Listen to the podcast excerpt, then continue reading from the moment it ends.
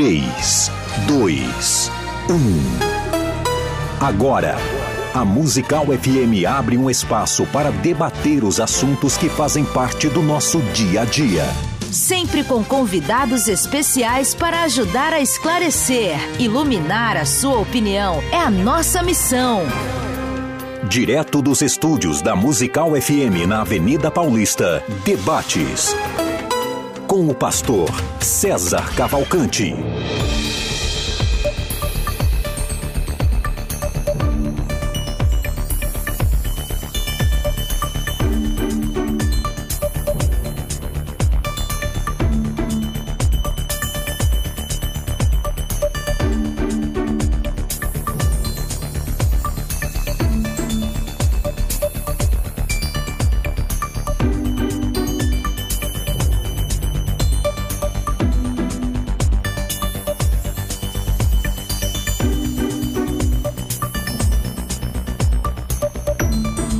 Dia na graça e na paz de Jesus. Eu sou o pastor César Cavalcante e mais uma vez, para a glória de Deus, está no ar mais uma edição do programa de debates da Rádio Musical FM. Nós vamos juntos até o final dessa programação. Que Deus nos ajude a termos um ótimo programa, que o Espírito Santo é, trabalhe na minha vida, na sua, nas nossas vidas e que juntos exaltemos e glorifiquemos o nome do Senhor, daquele que vive e reina para todo sempre. Uh, você pode é, acompanhar esse programa. Vou começar ao contrário, votando lá na caixinha de perguntas. Hoje o tema é escatologia. Arrebatamento secreto. Lembra dos filmes do Tim LaHaye lá, deixados para trás, e a roupa fica no chão, nem sei, o pessoal.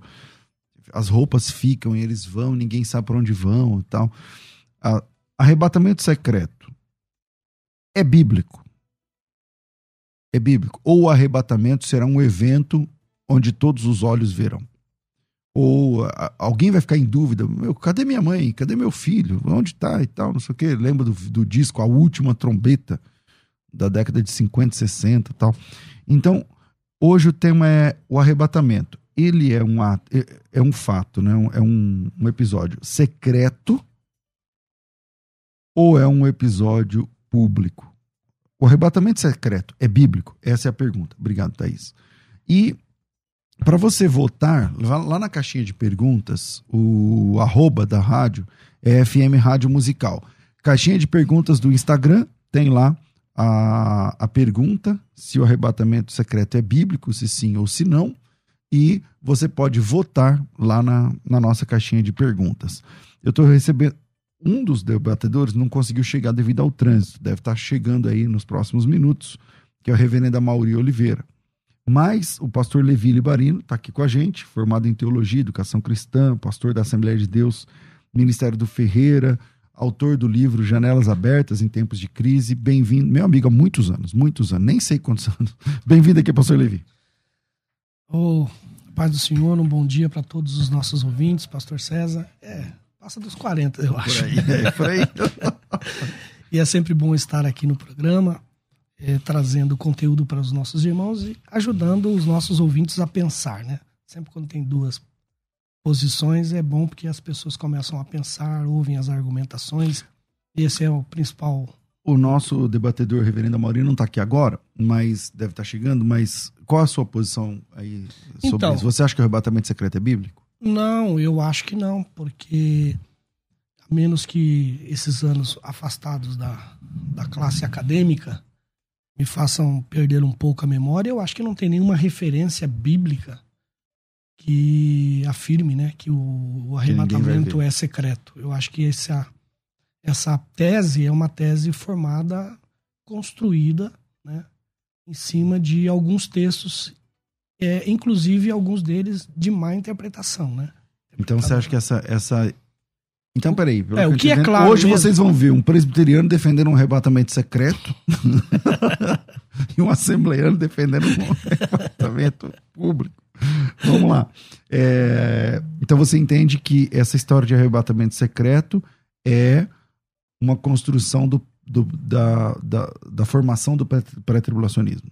Seria. Sim, é, isso começa aí no século XIX, né, com o Darby lá, que cria essa, essas ideias do, do arrebatamento secreto, mas anteriores a isso não, não era assim que a igreja pensava, né? E é, não tem assim um texto enfático que diga que vai ser secreto. O que tem de, de concreto é sempre a expressão que é, é visível, as pessoas vão ver, Olha, vão temer. Se eu fosse do arrebatamento, da turma do arrebatamento secreto, a gente já ia começar o debate entre nós. Mas eu também penso igual você. Então vamos lá.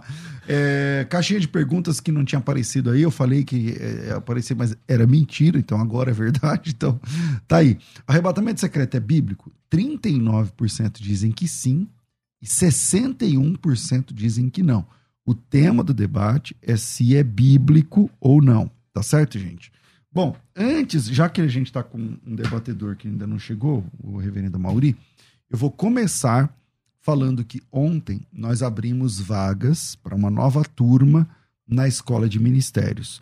A Escola de Ministérios é um projeto, é um projeto é, diferente, é um projeto Veja só, os cursos, por exemplo, da Escola de Ministérios não tem avaliação, prova, nem nada. Por quê? A Escola de Ministérios é voltado para líderes. Os cursos são cursos de capacitação. Então pensa assim, nós temos na Escola de Ministérios 24 cursos. Esses cursos vão sendo liberados mês a mês para os, os alunos. Quando você entra na Escola de Ministérios, você, deixa eu ver se eu mostro aqui para vocês entrar na escola de ministérios é como se você tivesse um, um, uma página da Netflix, só que só de cursos. Não sei se dá para mostrar aí, Rafa. Onde que eu vou? Aqui, aqui, ó. Então, você tem essa página aqui de cursos, ó. Lá em cima tem, ó, comece por aqui. Tá vendo aqui, ó? Comece por aqui.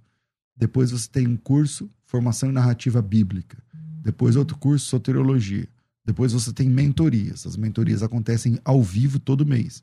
Depois você tem, é, deixa eu ver aqui, depois você tem é, conteúdos em PDF, toda semana você recebe. Depois você tem outra matéria aqui, angelologia.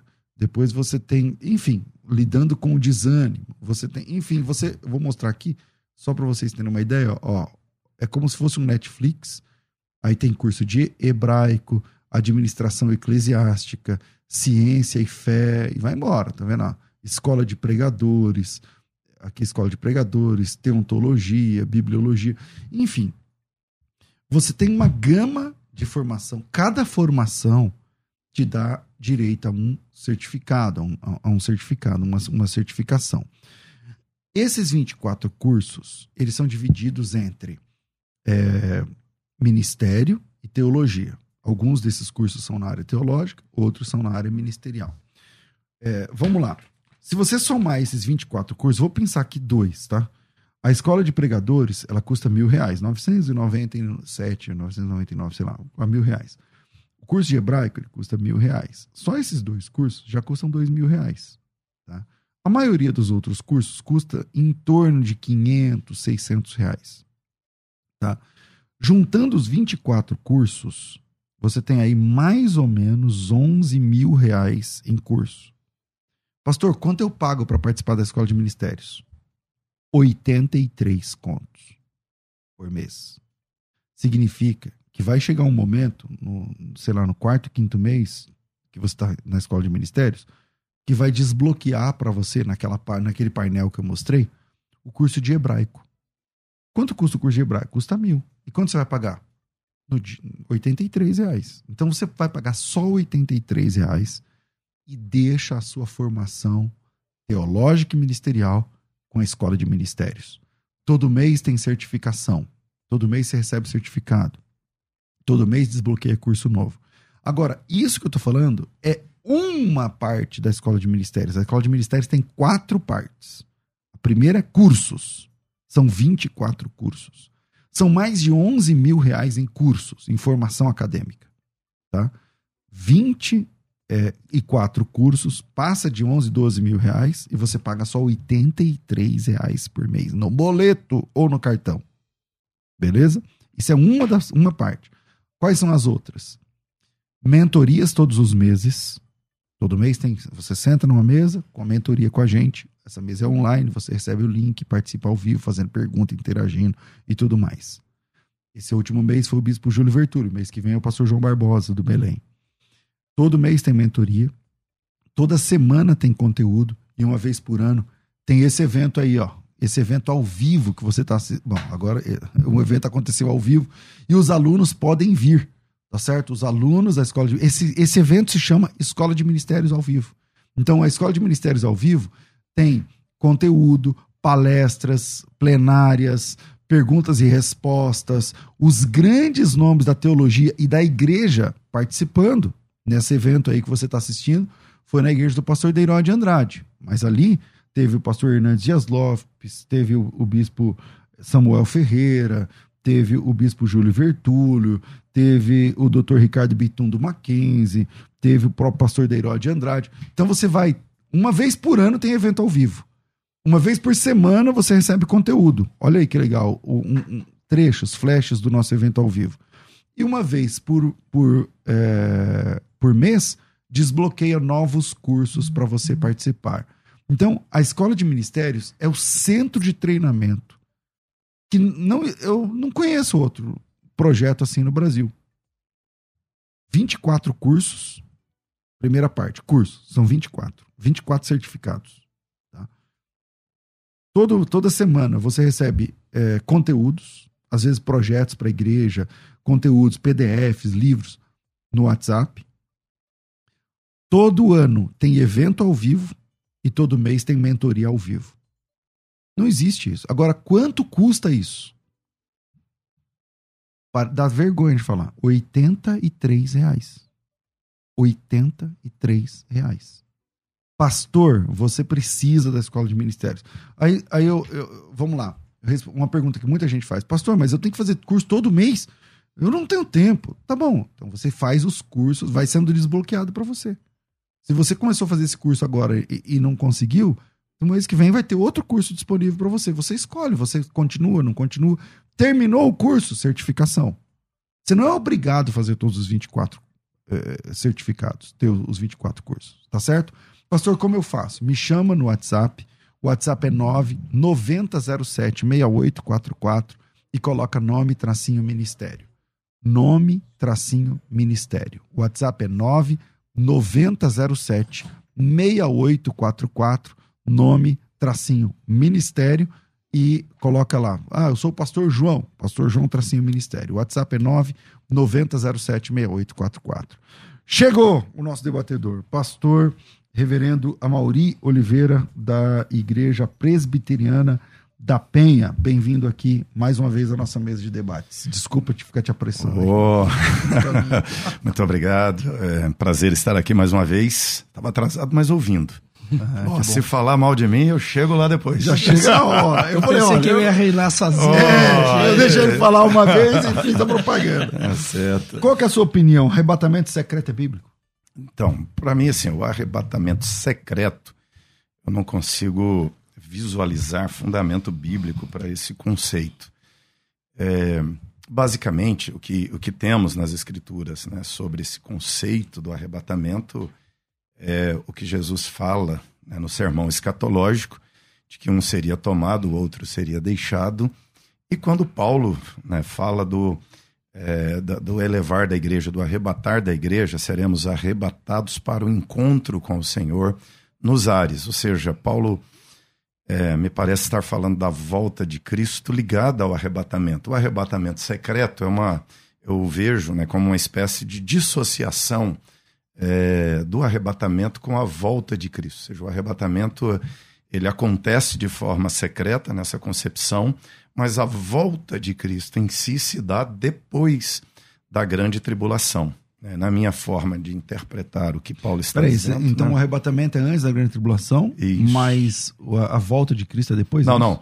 Na, na interpretação do arrebatamento secreto, né? Ah, se dá. Para, é, assim, é o que dá a entender que nessa compreensão seria o arrebatamento e a volta de Cristo só depois, depois da grande tribulação.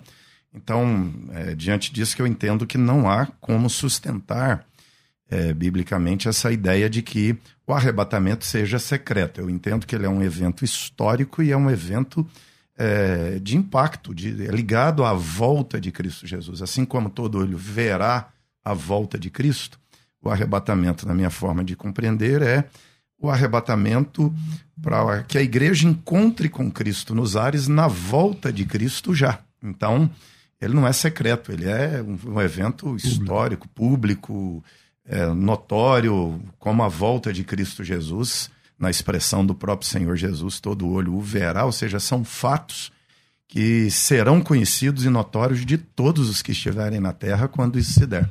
Então vocês pensam igual? Que o arrebatamento. Que, que o arrebatamento. Estamos dentro das escrituras. Pastor Levi.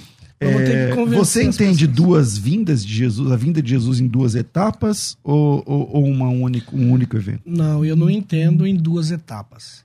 Eu até entendo que é, foi criado uma teoria e de que o Senhor viria em duas vezes. Então, primeiro seria esse evento secreto, que seria, é, utilizando lá o texto de de 1 Coríntios 15, acho que 30, 32, alguma coisa. Eu não sou muito bom de versículo, César que é bom. 50 e, 51 em diante. É, que, é... fala do, do, abrir e fechar de olhos é, e tal. E, 52 e, Então diante. muita gente usa aquele texto para dizer, olha, se o arrebatamento é no abrir e fechar de olhos, então... É, então vai ser rápido, ninguém vai ver. Só que lá o texto não fala de arrebatamento. O texto diz que o que vai acontecer no abrir e fechar de olhos é, é a transformação dos nossos corpos. Ele diz assim: nem todos dormiremos, mas todos seremos transformados, transformados no momento, abrir, um abrir e fechar de olhos. Ah. Então, o, o, a transformação desse corpo corruptível para um corpo Será? incorruptível, sim. Aí o evento do arrebatamento é visível. Jesus fala sobre isto, né? Da visibilidade do evento. Apocalipse fala sobre a visibilidade do evento, todo olho verá. O... Então, assim, a gente não tem realmente base bíblica para formular isto. É, outro texto, por exemplo, que o pessoal usa para dizer que também é, vai ser rápido é aquela parábola de Jesus lá do, do relâmpago, né? Não, ser que nem um relâmpago. Abrir, fechar de olho, rapidinho. Só que o texto lá também é mal lido, né? Porque o texto diz assim: assim como o relâmpago é visto cruzando do Oriente ao Ocidente, será a vinda do Filho do Homem. Então é visto do Oriente ao Ocidente. É isso que o texto está dizendo. E não que vai ser rápido.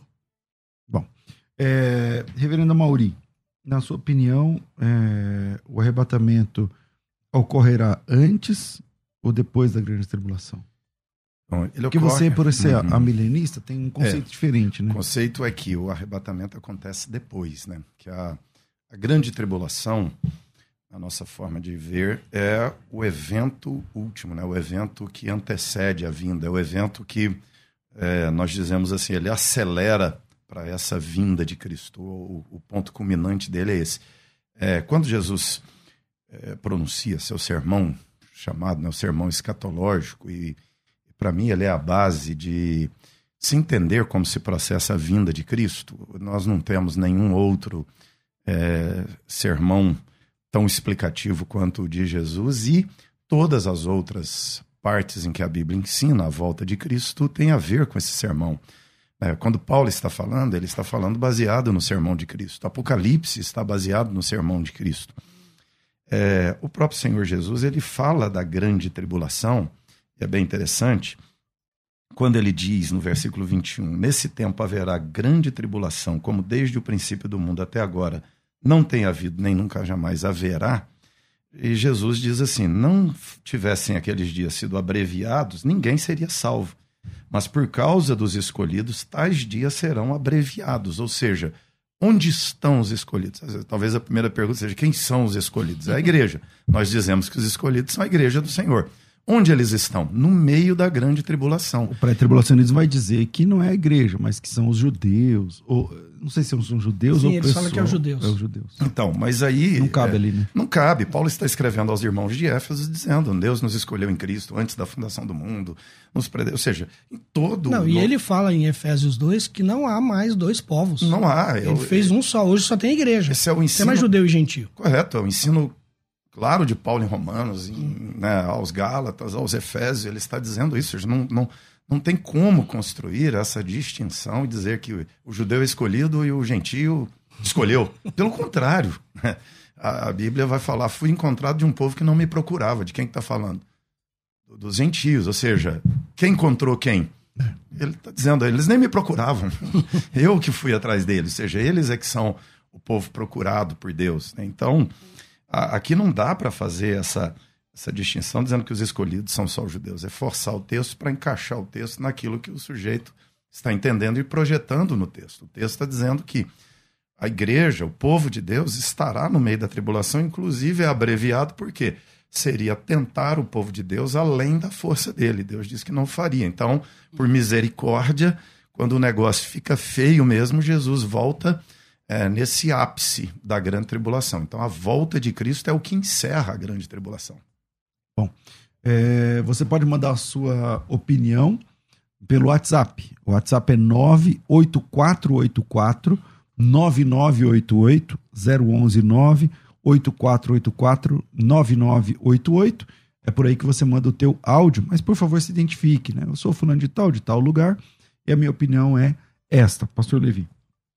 Então, é, eu estava aqui pensando, né, nessa questão que, que o pastor Amori falou de, da, da posição de Jesus, né? E é importante a gente sempre voltar à posição de Jesus. E eu estava me lembrando que tem uma parábola que ninguém, ninguém presta muito atenção, que é a parábola do joio e do trigo. E naquela parábola, Jesus fala lá que o campo é o mundo, o trigo é a igreja, o joio, os filhos do maligno, e que eles estão ali no mundo. E alguém interroga, disse assim: quer que nós arranquemos o joio do trigo? Disse: não. Porque pode ser que arrancando o joio vai arrancar o trigo. Então você deixa eles juntos na colheita, os cefeiros vão fazer a separação. Quando fizer a colheita, eles vão separar o que é joio e o que é trigo. E na interpretação de Jesus, que não é nossa, não é uma interpretação é, teológica de nenhum teólogo, Jesus diz assim: que essa colheita é o fim do, dos tempos, o fim do mundo. E que a, a colher, os ceifeiros são os anjos. Então, joio e trigo estão juntos até aquele momento. Não tem trigo saindo antes do campo. E aí combina com Mateus 24, quando Jesus disse assim: que logo após a tribulação, ele enviará os seus anjos aos quatro cantos da terra, que reunirá os escolhidos. Os escolhidos novamente. Ou seja, aí seria só judeu? é, porque lá em Mateus 24. Até porque em Apocalipse a multidão é muito grande é. de todas as nações. Como vocês dois são pós, eu vou virar pré aqui. Você vira o outro lado. Eu virar pré aqui por um minuto. Eu não sei se eu tô bom ainda nisso, porque já faz muitos anos que eu deixei de ser pré. Mas lá em Mateus 24, é, exatamente nesse texto o versículo 31, que é o que o pastor Levi está. Não, 31 não, deixa eu ver se é isso mesmo. É, eu estou em Mateus 13, é porque por isso não está dando certo. Mas eu acho que é Mateus 24, 31, onde o Senhor Jesus fala dos anjos. E a figura narrativa, é, não somente em Mateus 24, agora o Senhor colocou Mateus 13 aí na a parábola do semeador, mas é, também a, os outros textos que falam do arrebatamento, vamos lá, Tessalonicenses 4, é, tem a mesma figura narrativa. Então, Jesus, nuvens, sol escurecendo, é, anjos, trombeta e tal. Então você tem toda uma, uma o que a gente chama de figura narrativa, né? E, e lá no versículo 31 de Mateus 24 fala que ele enviará os seus anjos e reunirão os seus escolhidos. Os escolhidos aqui não são não, não tem nada a ver com Israel? Pode ter a ver com Israel em algum momento ou não? É, porque essa é a posição pré-tribulacionista. Não, eu acho. Eu sou pré agora. É, então. Mas o que eu advogo, o que eu vejo nas escrituras, é que não tem mais essa política, não tem como encaixar mais Israel. Eu acho que Deus, Paulo deixa muito claro lá, de ambos os povos fez um só. Ele uniu judeus e gentios na igreja. Então hoje o que nós enxergamos é a igreja. Dentro da igreja pode ter judeu? Pode ter judeu. Mas não existe um tratamento especial mais com o judeu. Jesus Os fala assim, são a igreja. É, Jesus fala assim: ninguém vai ao Pai senão por mim. Então tem que ser através dele. E isso é o que Cristo chama de igreja, que é o povo escolhido dele agora. Bom, é, o reverendo Mauri é aliancista. Isso. E então aí é a mesma coisa também, a mesma ideia de que existe um povo que é o povo de Deus e não tem, tem mais essa. É, é esse conceito, né? O, povo de Deus é um só. Né? Não tem, não tem sentido essa coisa do tratamento de Deus especial, ou seja, parece que na concepção dispensacionalista, o trabalho de Deus sempre foi com o povo judeu. Eu, sempre digo que eles confundem o povo judeu de meio como sendo o fim. É, não deu certo com o judeu, Deus vai salva gentios, mas o interesse de Deus sempre é salvar o povo judeu. Não. O que nós vemos já no Velho Testamento é que o povo judeu ele é o meio de Deus através do qual vem o Messias e através do Messias a salvação e a salvação tanto de judeus como de gentios pela graça. A igreja é a soma do povo de Deus, Velho Testamento, Novo Testamento. Tanto é que na visão de Apocalipse você tem 24 anciãos na presença de Deus, que são 24 uhum. anciãos. São os 12 do Velho Testamento, os 12 do Novo Testamento, ou seja, são os presbíteros, os representantes da igreja toda. Ou seja, os 24 anciãos são a igreja toda diante do a Senhor. A igreja na história. Na história. Então, é a igreja de antes, é a igreja de agora. E o status é igual, não existe, não, não existem lá 12. E ó, vou abrir aqui um parêntese para tra trabalhar com a igreja dos gentios, mas depois eu volto à conversa com os 12. Não, a figura já é dos 24 anciãos, ou seja, já há uma, uma plenitude. Ali os querubins, os 24 anciãos, e o povo de toda tribo, língua, nação, chegando na presença de Deus, é, que é a igreja do Senhor. Não, não tem como fazer essa distinção no Novo Testamento de escolhidos é, se dirigindo especificamente a, a, Israel. Você vê aqui pelo próprio texto de Mateus que já dá problema, né? É, ele fala dos escolhidos. Os dias são abreviados por causa dos escolhidos. Eu já vi intérprete fazer isso. Não, aqui escolhidos é judeu. Agora reunirá os escolhidos dos quatro. Ah, aqui são todos. Seja, com que, com que autoridade dá para fazer isso? Não, Como fazer e, isso? E mesmo que o camarada advogue ali em Mateus 24 que escolhido é judeu, o resto das escrituras ele vai dizer que não é. Vai dizer que não é, ou seja, só aqui então, que só é. ali que é. é por que, que é. só aqui é, né? Então... Aí tem o lance dos. dos é, eu não, não falo escolhidos, mas falo santos lá de, de Daniel 7 sendo perseguidos pelo dragão. E isso também acontece lá em Apocalipse, capítulo 14. É, o dragão perseguiu, fez guerra contra os santos, venceu, degolou, não sei o quê. Então, esses santos vocês vão interpretar como sendo a igreja e o pré-tribulacionismo vai interpretar como sendo como sendo quem? Como sendo aqueles que não aceitaram a marca da besta. Então, mas aí quem é que não vai aceitar a marca Você já foi pré, não já? Já. Faz tempo também. Eu, eu perdi, a, eu perdi a linha. Nem sei, me lembro mais. Não lembro mais. Mas assim, quem são esses que não vão aceitar a marca da besta? Que vão né, morrer. É, é interessante, né? Que eles vão entender que Judeus e gentios, na grande tribulação, não aceitarão a marca da besta. É, os gentios. Mas ele ali... tem que colocar a igreja então, aí, né? O, então, a igreja. Ou seja, você tem gentios sendo salvos na grande tribulação, do mesmo jeito. E é uma coisa até estranha, né? Que vamos pensar que o sujeito ele estava vivo hoje. Aí Jesus voltou amanhã.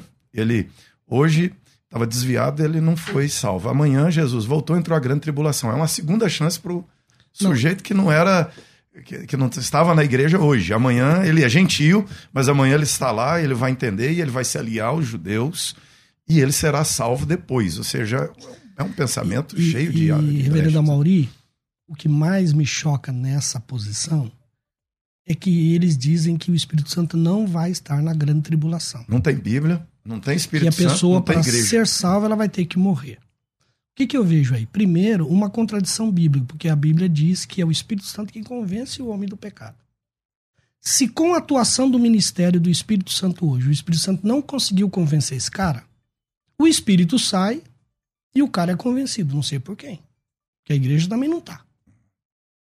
Certo? Mas o pior de tudo isso é dizer que o camarada vai salvar-se a si mesmo através do seu próprio sangue, da sua própria morte, não da de Cristo. Salve pelo martírio. Então nós criamos uma salvação onde não tem Espírito Santo para convencer e onde a, o indivíduo ao morrer se salva.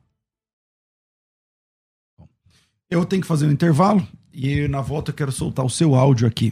É, especialmente você que é pré-tribulacionista para fazer o contraponto, me ajudando aqui.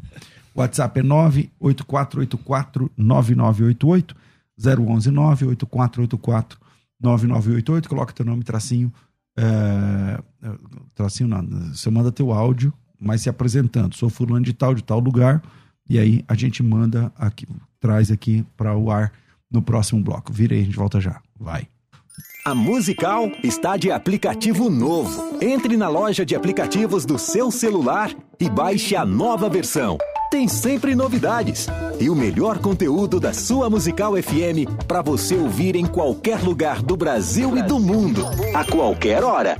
Musical FM 105.7. Mais unidade cristã. Você está ouvindo Debates aqui na Musical FM. Ouça também pelo nosso site www.fmmusical.com.br.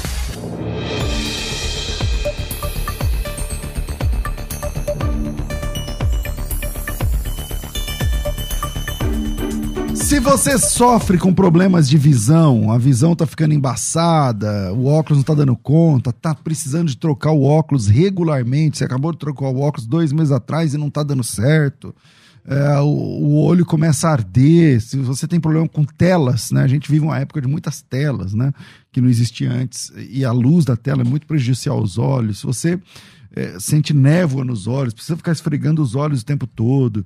Você já percebeu que quando a gente tem dor nas costas, a gente vai lá na farmácia toma um remédio. Quando você tem dor no joelho, toma um remédio, vai no médico, faz o é, acompanhamento com, com um especialista da área, dor no estômago, dor não sei o quê. Mas para os olhos, a gente não faz nada. A gente não faz nada. Existem é, carotenoides, eu sou novo nesse negócio aqui, eu estou estudando isso há pouco tempo é, que são verdadeiras vitaminas para os olhos, que vão resolver o problema. E eu queria soltar mais uma vez a história da dona Ana. Solta aí. 22 anos atrás, eu levei um tombo e perdi a visão. Fui socorrida em dois hospitais até de referência no tratamento da visão, mas foi descartado que eu poderia voltar a enxergar. E comecei também, depois de 10 anos, a ver vultos com o olho direito.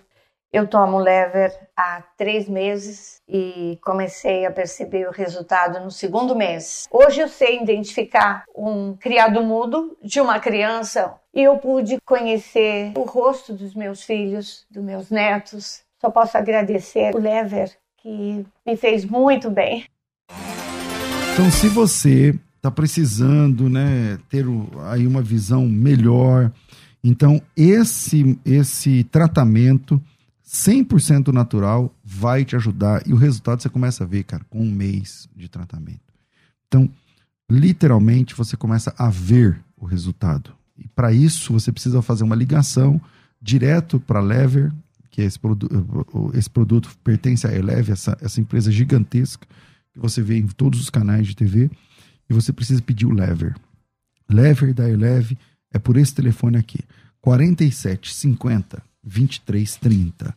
011 aqui em São Paulo, 47 50 23 30. 47 50 23 30. É nesse número que você liga e fala: estava ouvindo lá o pastor César, quero fazer esse tratamento aí para minha visão, para ver se a minha visão melhora. Então, antes de você comprar um óculos, quanto custa um óculos hoje? Então gasta muito menos do que isso fazendo um tratamento. E tudo bem, se depois um tratamento ou dois não der certo, tá bom, você investiu na saúde dos seus olhos, aí você pode fazer o óculos, mas dá essa, essa, esse passo antes, porque é, às vezes você vai estar tá chegando perto do exame da, da, da renovação da, da, CNH, e aí você diz, olha, eu, eu acho que eu não vou passar mais de, desse jeito, esse ano vence a minha CNH. Vai lá, investe na saúde dos seus olhos, com certeza vai melhorar. Tá tendo que esticar o braço para ler a Bíblia, ler o, o celular. Bora resolver. 4750 2330 Lever da Eleve. Você que acompanha a Musical FM não pode perder.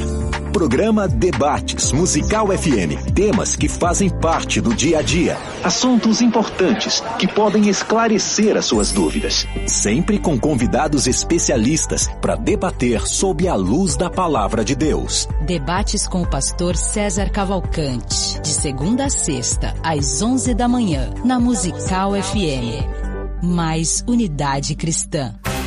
Você está ouvindo Debates, aqui na Musical FM. Ouça também pelo nosso site www.fmmusical.com.br. Bora de novo, estamos de volta. No começo do programa eu tava falando assim, antes do, da chegada do reverendo Mauri, hoje vocês vão ver um presbiteriano defender o arrebatamento secreto e um, um assembleano defender o arrebatamento público. Aí chegou o presbiteriano e falou: Não, não vou defender o secreto, não. A Bíblia não diz. Se eu defendesse, eu ia precisar de defesa dentro da igreja presbiteriana. Esse dia tá em maus lençóis hoje aqui. Já teve um que saiu um dia aqui e já não tinha mais ministério infantil, né? teve, teve mesmo. Então vamos lá, solta o que o pessoal ouvinte, vamos lá. Bom dia, pastor César. Pai do Senhor Jesus aí para todos os participantes aí do, do debate. É, eu acredito, ao meu ver, né, pelas escrituras, né, quando a gente vai analisar as escrituras, que o batismo, aliás, o arrebatamento secreto, ele não é descrito na Bíblia, a gente não consegue enxergar isso nas escrituras. É, muito pelo contrário, a gente vê as escrituras nos, no, nos dando um, um, parecer ali que Jesus ele virá e todo olho verá, né? Então, essa questão de arrebatamento secreto, eu acredito que é uma invenção ao meu ver. Bom dia, os batedores. Por que, que as pessoas ficam discutindo pré, pós tribulacionismo e mid tribulacionismo? Se a Bíblia é bem clara que nós somos pré. Gênesis 7, 1, Gênesis 19, 14, Isaías 26, 20, Mateus 25, 6 e 7, e a última Apocalipse 3, 20. E mais uma, o arrebatamento será avisado. Fique na paz e Deus abençoe. Pai do Senhor, pastores, Deus os abençoe. Debate maravilhoso. Sou o pastor Márcio, aqui da região da Freguesia do Homem, Ministério Semente da Terra. E a minha opinião é a seguinte: vai haver o arrebatamento, eu sou pré-tribulacionista, mas é, eu não vejo como um arrebatamento secreto, porque já está sendo avisado a todos que vai ocorrer este grande evento. Se não fosse avisado, aí sim poderíamos dizer que o arrebatamento é secreto. Mas como de antemão já está sendo avisado que vai ocorrer este evento, aonde se encaixa que ele é um arrebatamento secreto. Que Deus nos abençoe em nome de Jesus. A paz do Senhor a todos, me chamo Adilson Padilha, sou evangelista da Igreja Evangélica Assembleia de Deus pela graça de Deus, na cidade de Tijuca, Santa Catarina. A minha opinião, biblicamente, é que o arrebatamento da igreja será secreto, sim, é, para o mundo, mas visível aos crentes, né? Porque a Bíblia, a Bíblia vai dizer em Hebreus 9 e 28 que Cristo será visto na sua vinda, mas para os que esperam para a salvação. 9, 28 de Hebreus. Fique todo com de, todos com Deus. Um abraço. É, esse texto de Hebreus 9, 28, eu, eu, eu, eu entendi que esse texto é um, um argumento pré através do querido amigo uh, o Ciro Sanches Zibord. Hum. Ele é um grande pré-tribulacionista. E ele diz o seguinte: é, o texto diz assim: Assim também Cristo, tendo se oferecido uma vez para sempre, para sempre, para tirar o pecado de muitos, aparecerá a segunda vez sem pecado aos que o aguardam para a salvação. Então, parece que é, é, não, é um, não é um texto forte, não, não dá para dizer que é um texto forte, né? Mas eu não lembro de outro texto, não. E aí, é, é, como, como responder um texto como esse, Reverendo Mauri, Pastor Levi, é, que diz que Jesus aparecerá na segunda vez? Parece que especificamente, especificamente sempre minha conta, eu acho que essa é, é a... aparecerá a segunda vez para os que a, o aguardam para a salvação. Mas não especificamente para Então. É, o contexto do texto é sempre muito importante. Né? O contexto aqui o contexto da, da visão de Jesus como sacerdote. Então, nesse sentido, da visão de Jesus na sua função sacerdotal, que ele está dizendo, né, aparecerá sem pecado aos santos. Mas aqui não há é, a ideia de é uma, uma né? aparição né? de exclusividade, ou seja, ele aparecerá ou ele se manifesta exclusivamente como sacerdote aos santos, mas na sua manifestação de juiz é a toda a terra. E a volta de Cristo é, está ligada né, a essa função toda de Cristo, profeta, rei, sacerdote. Então, ele vem como juiz. Agora, para os salvos, ele é sumo sacerdote. Ele não é o juiz, ele não vem para condenar os salvos. Ele vem para concretizar a redenção dos salvos, né? Tanto é que aí você tem são ressuscitados, são transformados, são revestidos de imortalidade e aí estarão eternamente com ele. São Então, trabalhos diferentes para os salvos e o ímpio. Isso, são trabalhos diferentes, mas não, não tem base aqui para dizer que são manifestações diferentes, que são aparições distintas. Ele vai aparecer secretamente só a eles, ou seja, é, Cristo já se revelou a nós como sacerdote. É só uma celebração da obra da redenção de Cristo, que é o que eu entendo que é o arrebatamento. O arrebatamento é o encontro com Cristo nos ares, que é esta é, é essa boas-vindas da igreja a Cristo, é essa recepção da igreja a Cristo. Agora, a E a- sequência é volta do juízo final de Cristo sobre a terra. E lembrando que o próprio Cristo ele diz o seguinte: ele fala assim, olha, é, que apareceriam pessoas dizendo assim: o Cristo está ali no deserto, ou ele está no interior da casa. Ele disse: ó, se vocês ouvirem dizer que ele está no deserto ou no interior da casa, ou seja, veio de forma secreta, não acredito, porque não será assim. É aí é quando ele coloca o relâmpago. Ele diz assim como o relâmpago é visto do Oriente ao Ocidente, assim será a vinda do Filho do Homem. Então não- o próprio Cristo descarta esta, esta posição é, de um evento secreto, né? Na Bom, é, Eu só que achava interessante a gente é, discutir um pouco sobre a questão do ladrão de noite, né? Que também é um argumento usado, né? pode falar. Então, Porque o, o pré vai dizer o seguinte: a vinda de Cristo é como ladrão, de noite. então ninguém percebe, Percebe. e tal, não- do nada, pá, e tal. É. Se, o, se o cara soubesse, então ele ficava preparado e tal. É, o, Então, é verdade, é um bom argumento pré. Você lembrou de um argumento pré legal, vai. Ajuda aí. Porque o Paulo trata disso lá em Tessalonicenses 5, né? Ele diz: Porque vós mesmos sabeis muito bem que o dia do Senhor virá como ladrão de noite.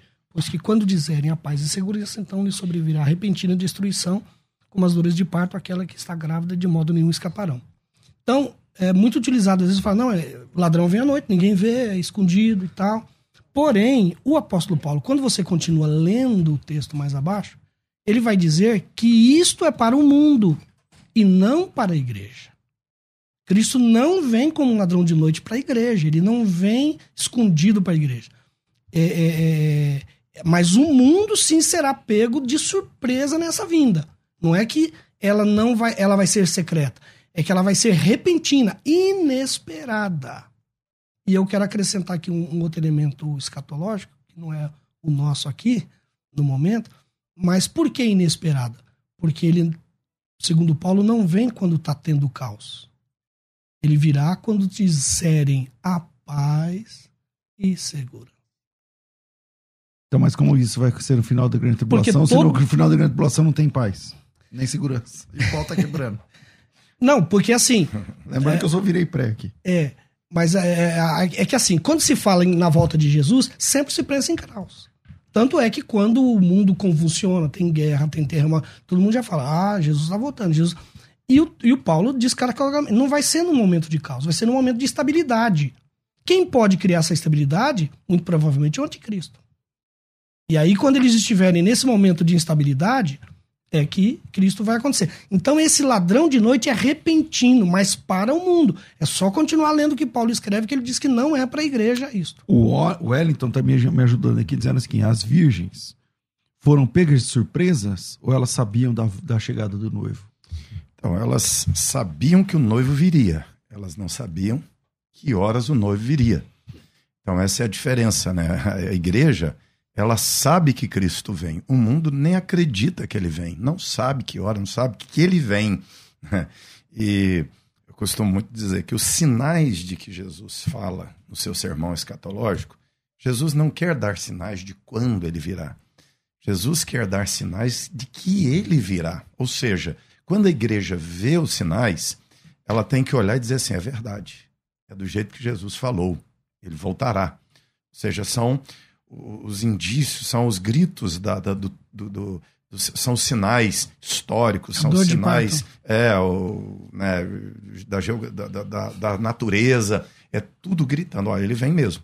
É, vai ser do jeito que ele falou. Olha só, a história está acontecendo. Mas o repentino é não saber exatamente. O repentino é não saber em que dia, que a igreja não sabe. O Guilherme é. Arouca, ele está me ajudando aqui também, dizendo o seguinte: mas Mateus 24, 40, é, estando dois no campo, um será tomado e o outro deixado, estando dois moendo, né? No leito também. Como, como explicar isso?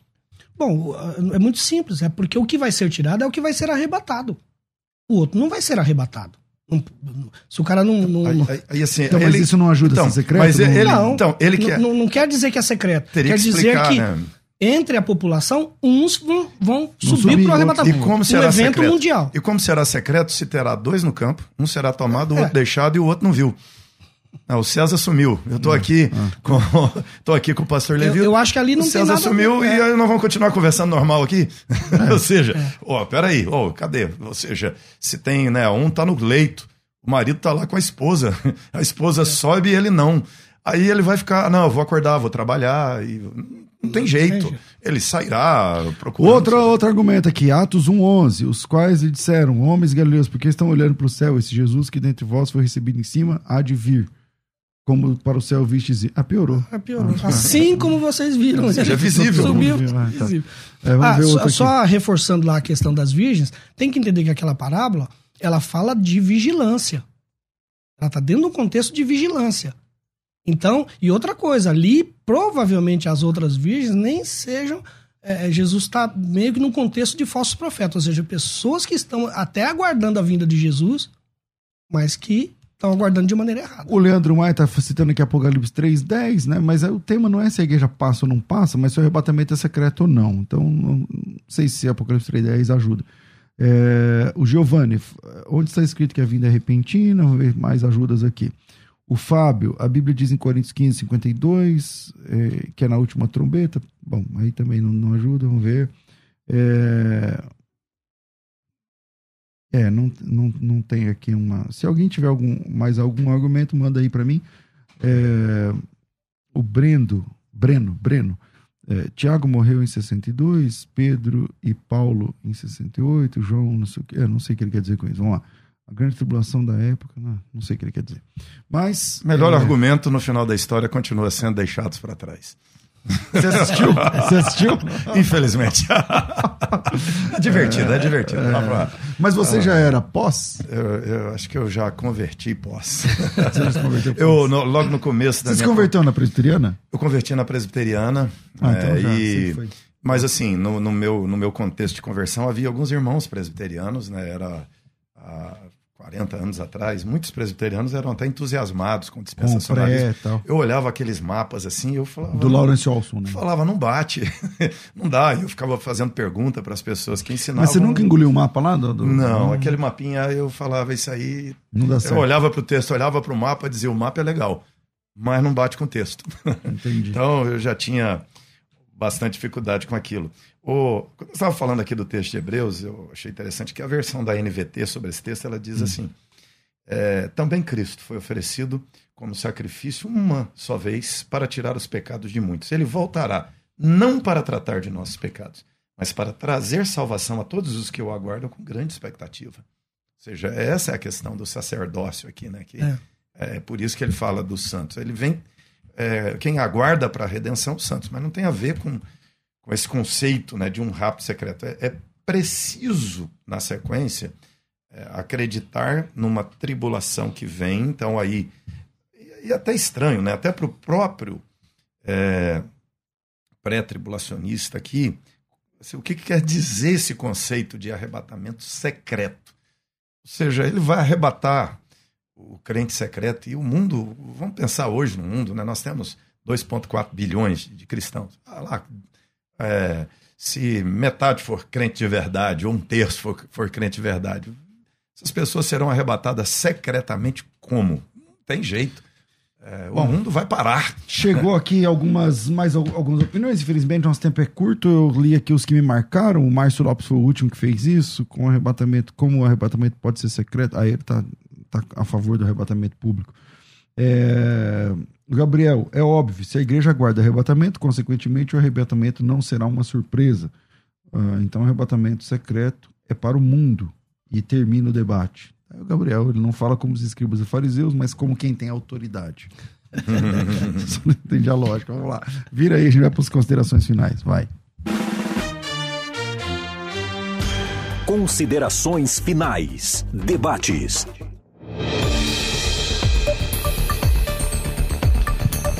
Agradeço aqui ao pastor Levi Libarino, que hoje foi moleza aqui. Tá.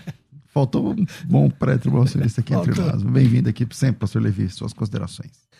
Meus amados irmãos, eu só quero dizer o seguinte, que eu sou assembleiano, mas é, o importante é a gente não divergir da, da, das questões que são primárias, como, por exemplo, a salvação.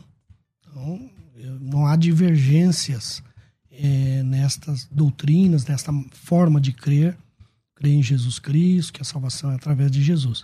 Mas há outros assuntos nas Escrituras que eles são realmente mais polêmicos, eles não influenciam na salvação. Se você crê que a Jesus vem antes, no meio ou depois da grande tribulação, não vai influenciar na sua salvação.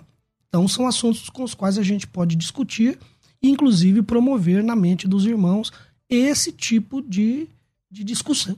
Porque às vezes o camarada cresceu o tempo todo lá, ou seja na igreja presbiteriana, ou seja na igreja Assembleia de Deus, ele tem aquele pensamento, ele nunca ouviu falar de uma coisa diferente. Então a gente chega aqui e coloca algo diferente que vai levar ele a refletir, abrir as escrituras, ler melhor, ter uma visão melhor da coisa e tal. Então, acho que o principal objetivo nosso aqui é esse.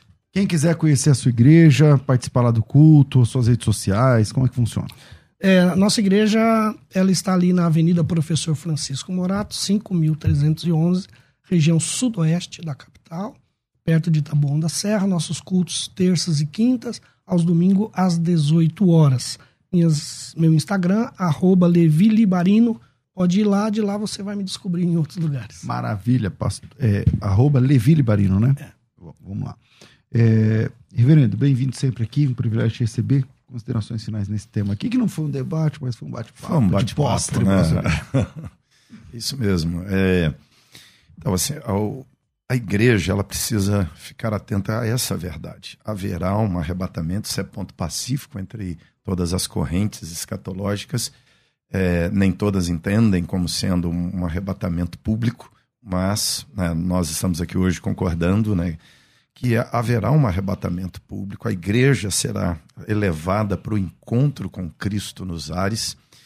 Paulo diz que isso se dá num contexto em que andarão dizendo né, que tem paz, ou seja, uma paz dos homens, é uma paz do governo humano, é uma paz mundana. Para o povo de Deus, é a tribulação. Ou seja, a paz do mundo é a paz no pecado, é a paz no erro, é a paz na mentira. Isso para a igreja nunca será paz. Isso para a igreja será tribulação, angústia, porque é uma paz sem Cristo, sem o príncipe da paz, é uma paz falsa. E no final desse discurso, eh, Paulo diz: haverá repentina destruição, haverá o caos. E nesse caos, nós temos uma esperança sempre. Nossa esperança é o encontro com Cristo nos ares, na volta gloriosa do Senhor Jesus.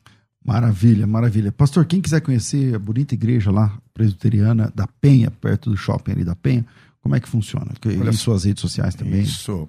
Pastora Mauri Oliveira, você encontra aí nas redes sociais, IPPenha, você acha também na rede, nas redes sociais. É, estamos ali na rua Major Rudige, 145. Tem cultos lá aos domingos, 9h30, 11h30 em espanhol. É, 18 horas, segunda-feira, 20 horas, quarta-feira, 14h30 e sexta, adolescente, sábado, jovens. Agenda cheia. que bom, que bom. Suas redes sociais, como é que te acham? Ou a igreja? A Mauri Oliveira e IP Penha. Você acha Instagram, Facebook. IP Penha e a Mauri Oliveira. Isso. Maravilha, maravilha. Gente, estou ficando por aqui. É, agradeço aqui aos debatedores. Prometo ter um debate aqui com mais pré-tribulacionistas envolvidos.